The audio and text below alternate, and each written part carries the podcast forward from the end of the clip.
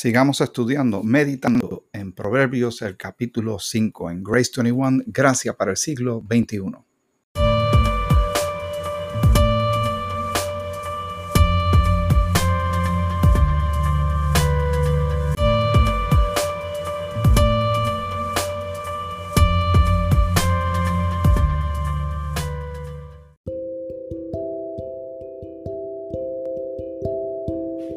El Señor te bendiga. Espero que estés bien.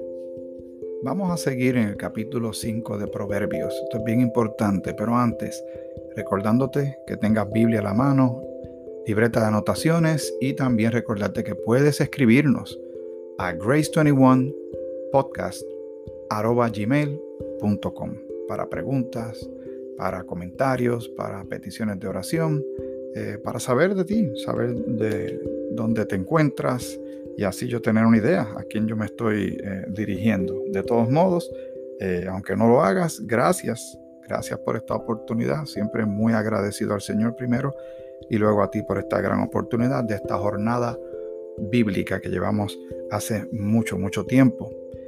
Nos quedamos en el Proverbios capítulo 5, eh, el versículo 12 en adelante. Antes de leer eso, vamos a leer otra porción bíblica lo que llaman en inglés un cross-reference o una referencia que eh, enfatiza o refuerza un punto, una enseñanza bíblica. Y vamos, no vamos a ir muy lejos, a Proverbios, el capítulo 1, ahí de cerquita. Y lo que vamos a leer luego en el capítulo 5 de Proverbios, el versículo 12 en adelante, podemos atarlo, unirlo. Comienza así el capítulo 1 de Proverbios los proverbios de Salomón, hijo de David, rey de Israel, para entender sabiduría y doctrina, para conocer razones prudentes, para recibir el consejo de prudencia, justicia, juicio y equidad, para dar sagacidad a los simples y a los jóvenes inteligencia y cordura. Oirá el sabio y aumentará el saber, y el entendido adquirirá consejo para entender proverbio y declaración, palabras de sabios y sus dichos profundos. El principio de la sabiduría es el temor de Jehová. Los insensatos desprecian la sabiduría y la enseñanza. Oye, hijo mío, la instrucción de tu padre y no desprecies la dirección de tu madre, porque adornos de gracia serán a tu cabeza y collares a tu cuello. Hijo mío, si los pecadores te quisieran engañar, no consientas. Si dijeren, ven con nosotros, pongamos acechanza para derramar sangre, acechemos sin motivo al inocente, los tragaremos vivos como el Seol y enteros como los que caen en un abismo. Hallaremos riquezas de toda clase, llenaremos nuestras casas de despojos. Echa tu suerte sobre nosotros, tengamos todos una bolsa. Hijo mío, no andes en camino con ellos. Aparta tu pie de sus veredas, porque sus pies corren hacia el mal y van presurosos a derramar sangre. Proverbios capítulo 5. El versículo 12 en adelante tendríamos que ver todo lo que estaba anteriormente para tener el contexto de por qué va eh, la próxima expresión Luego de toda esta advertencia, causa y efecto, acción y reacción, lo que se siembra se cosecha, dice el versículo 12 de Proverbios 5 lo siguiente. Y digas, ¿cómo aborrecí el consejo y mi corazón menospreció la reprensión? No oí la voz de los que me instruían y a los que me enseñaban no incliné mi oído. Ahí está una persona que lamenta grandemente, se arrepiente de no haber escuchado a tiempo o de haber ignorado, porque muchas veces no es que se escuchó, se escuchó. Las palabras se dijeron, el consejo, la sugerencia, la recomendación, la enseñanza, la sabiduría. Póngale el nombre que usted le quiera poner. Pero nosotros nos han dicho tantas y tantas cosas, pero no hacemos caso. Si no hacemos caso, pues imagínense. Hay una frase no bíblica que se usa mucho en Puerto Rico que dice que nadie aprende por cabeza ajena. eh, que no hay peor sordo que el que no quiere oír,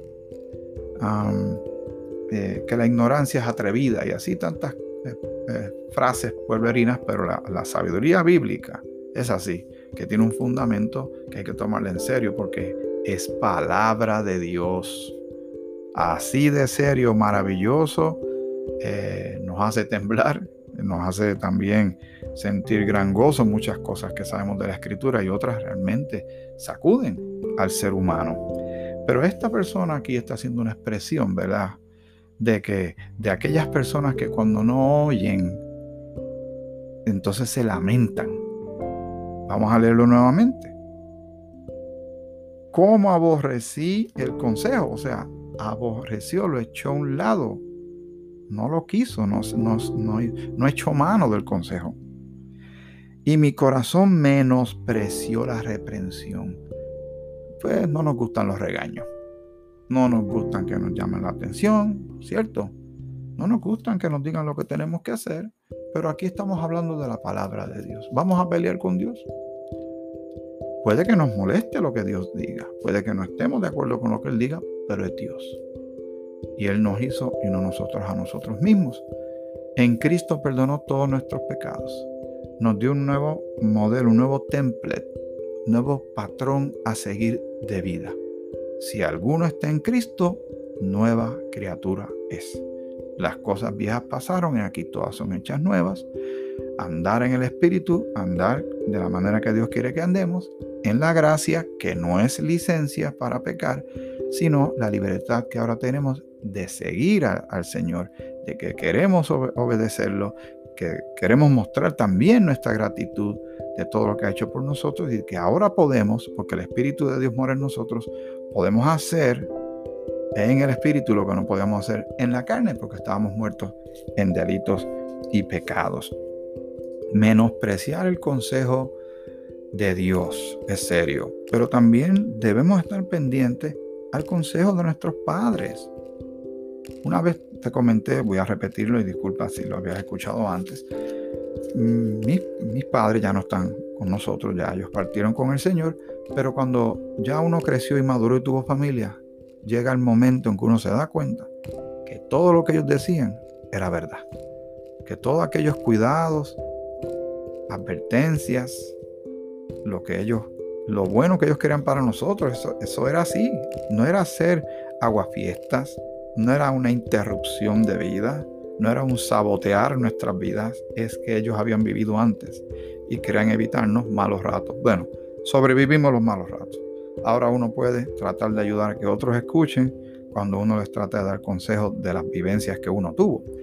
Pero como estamos estudiando la palabra de Dios, queremos centrarnos en lo que el Señor quiere decir. Porque una cosa es que yo ignore lo que otro ser humano me quiera decir porque yo simplemente lo considero otro humano. Pero otra cosa es ignorar lo que Dios dice. Ya estamos hablando de grandes, grandes ligas. Una liga que nos sobrepasa por encima. Y pues hay una eh, porción bíblica he mencionado varias veces y siempre se me olvida decirte dónde exactamente se encuentra para que, ¿verdad? Aprovechemos esa porción bíblica. Ahora mismo no la encuentro, pero la puedo encontrar bien rapidito. Esto es la maravilla del Internet. Es cuestión de poner algunas palabras claves y sale. Por ejemplo, dice Proverbios, precisamente es en Proverbios, el capítulo 14, el versículo 12. No lo vamos a leer completo, pero sí voy a citarte esto para que lo medites. Un día de esto llegaremos a ese capítulo, pero esta porción sí es bien importante porque se ata a todo lo que hemos ido considerando de la palabra de Dios en Proverbios. Proverbios 14:12 dice, hay camino que al hombre le parece derecho, pero su fin es camino de muerte. ¿Escuchaste? Hay caminos, o sea, sendas, rutas, vida que al hombre, o sea, al ser humano, eso es hombre y mujer, le parece derecho, o sea, le parece correcto le parece propio, no hay peligro, está bien, ¿por qué no? Vamos a lanzarnos por ahí. Pero es un espejismo, es algo que parece, pero no lo es. Hay camino que al hombre, al ser humano le parece derecho, pero que dice, pero su fin es camino de muerte. Y muchas personas decidieron ciertas cosas en sus vidas y al final, y, no hablemos tanto de una muerte física, que puede suceder. Lo peor es la muerte espiritual. Pero hay muchas otras cosas que el hombre puede perder por malas decisiones. La salud, el matrimonio, el trabajo, las relaciones humanas. Eh, tantas cosas que pueden suceder por malas determinaciones, por no escuchar consejo, por tratar de ser eh, sabio en la propia opinión de uno. Así que Proverbios 14, 12, hay camino que al hombre le parece derecho, pero su fin es camino de muerte. Eso está entrelazado en casi todo el consejo de la palabra de Dios. O es a la manera de Dios o es a mi manera. Y ya sabemos quién de los dos sabe más. ¿Verdad que sí? El Señor lo sabe todo es principio y fin, es alfa y omega, Él sabe todo de antemano. Nosotros tomamos decisiones con la información que tenemos hasta el instante. No sabemos lo que hay al doblar la esquina. Y por eso es bueno escuchar, prestar atención a qué Dios tiene que decir con relación a las cosas. El versículo 13 eh, en adelante dice, no oí la voz de los que me instruían, o sea, más de una persona. Y a los que me enseñaban no incliné mi oído.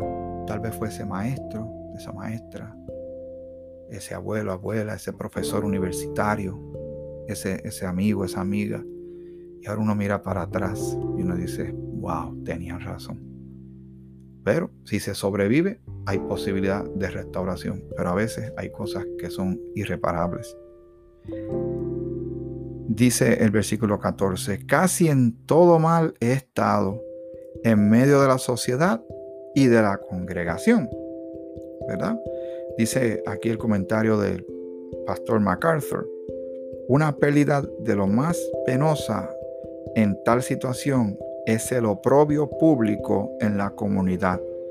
Puede haber confesión pública, disciplina y perdón, pero no restauración al puesto anterior que se tuviera de honor y de servicio, o sea que se pierde, se, degrada, eh, ¿verdad? Uno eh, o cualquier persona que pues, hay ciertas situaciones de las, de las cuales las personas no logran recuperarse completamente, como acabo de mencionar.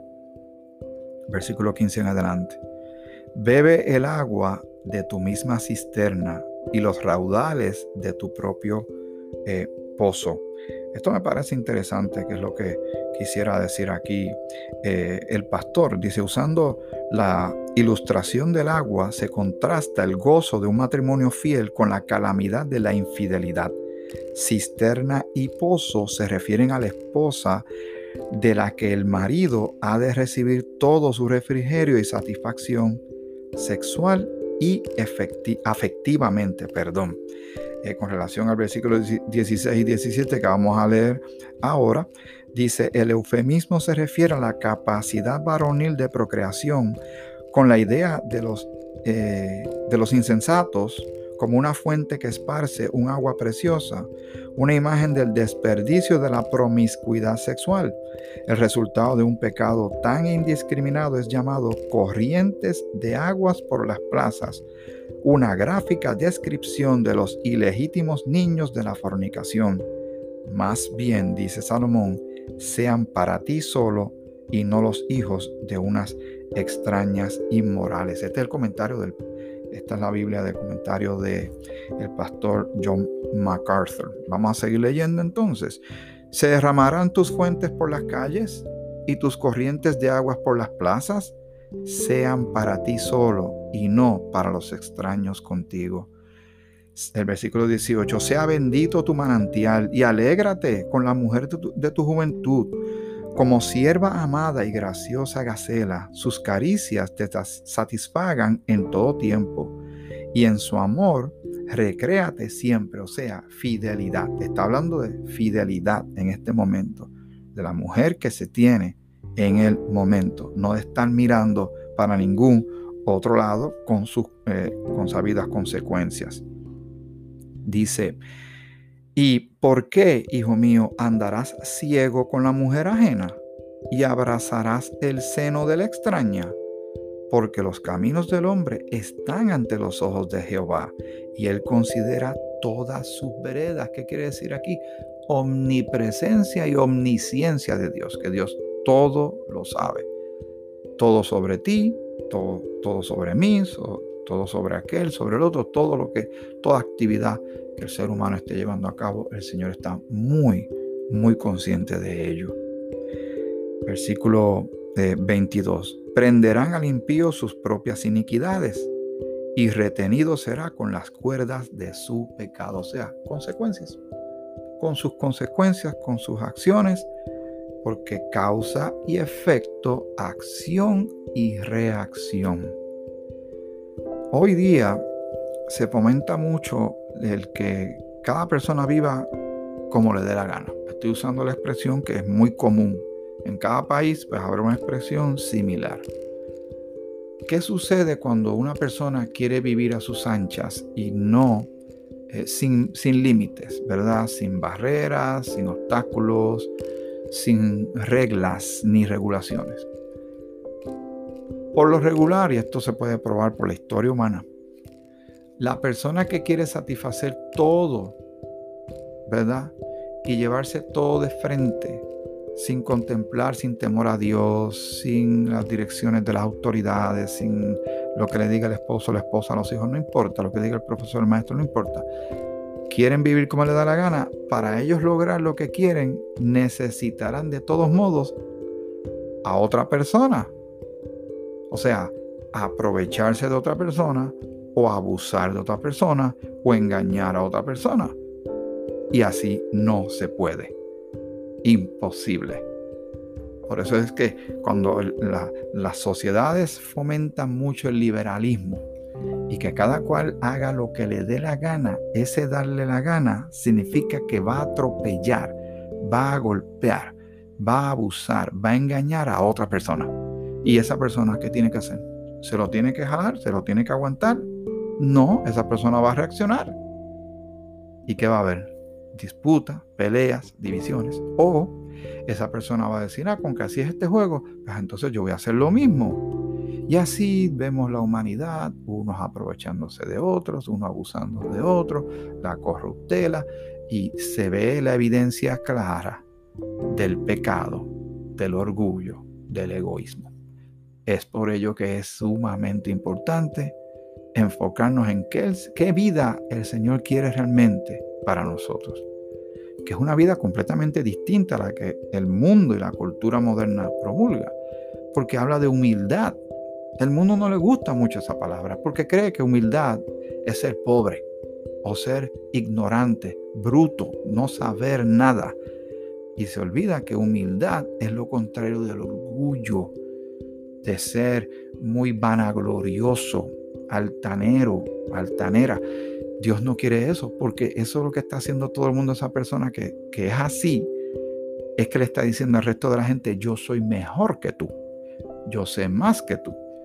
Si hay una cosa que el ser humano eh, ha estado eh, insistiendo mucho en la historia de la humanidad, es en hacer competencia. Hay competencia para todo. ¿Quién es la más linda? ¿Quién es el más lindo? El más inteligente, el más rápido, el más fuerte el que más, eh, más rápido piensa, el que más rápido saca cuentas, y, todo es quién es el mejor de quién. Pero ¿qué hacemos con el que pierde? ¿Y qué mensaje se está llevando? Y si la persona nunca gana nada, entonces, ¿qué va a pensar? Que nunca valió nada y ahí va la autoestima. Hay juegos que son divertidos y los deportes son interesantes, pero están echando al ser humano desde hace tiempo a competir y, los países también caen en eso, las culturas también. En, Ruanda hubo una, una batalla terrible, y esto estamos hablando de eventos modernos, donde una tribu determinó que la otra tribu eran unas cucarachas. Así mismo se expresaban sobre ellas. Busque la historia de Ruanda.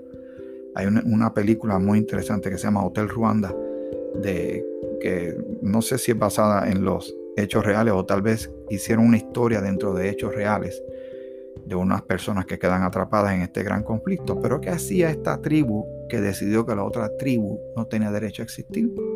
mataron a muchísima gente a machetazos. Porque ellos se convencieron que ellos eran mejores. ¿Qué pasó con la Alemania nazi? ¿Qué pasó con la raza aria? Ellos decían que ellos eran perfectos y había que todos los demás eran inferiores.